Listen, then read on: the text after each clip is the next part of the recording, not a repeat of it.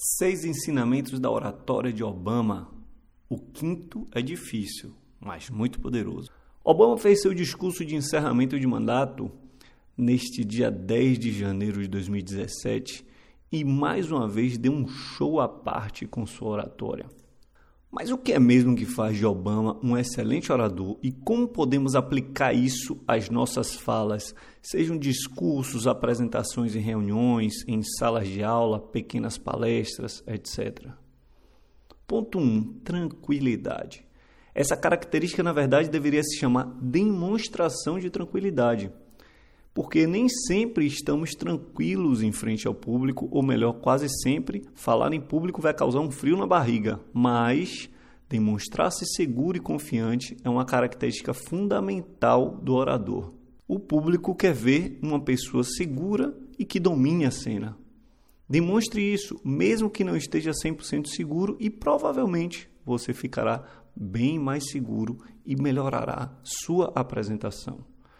Ponto 2, leveza. Apesar de apresentar um olhar sempre firme, com um sorriso grandioso e os gestos sutis mais determinados, Obama, em seu conjunto da obra, demonstra ser um homem que se comunica com leveza.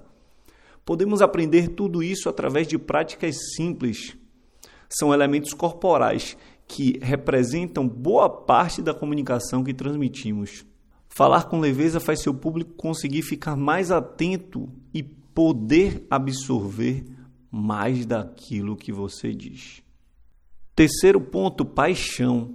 Talvez o mais abstrato elemento desta lista, mas é o fator que faz a oratória ter mais cor e luz. Uma fala sem paixão é como um mar sem ondas, ou uma música sem variações. A paixão faz com que a oratória fique viva e dinâmica. Se você ainda não está apaixonado pelo seu tema de fala, faça de tudo para se apaixonar antes da fala, pois isso faz toda a diferença. A paixão de Obama encanta seu público e o encanto é o resultado superior de uma excelente apresentação. Quarto ponto: ritmo e pausa. Uma vez apaixonado, há uma tendência a acelerar o ritmo de fala e isso prejudicará o entendimento de quem o acompanha. Obama é mestre em equilibrar paixão com ritmo cadenciado e boas pausas. Aplique isso e verá a diferença de concentração dos que o assistem. Quinto, empatia. Conhecer o público e se conectar com ele, buscando pensar como o público pensa.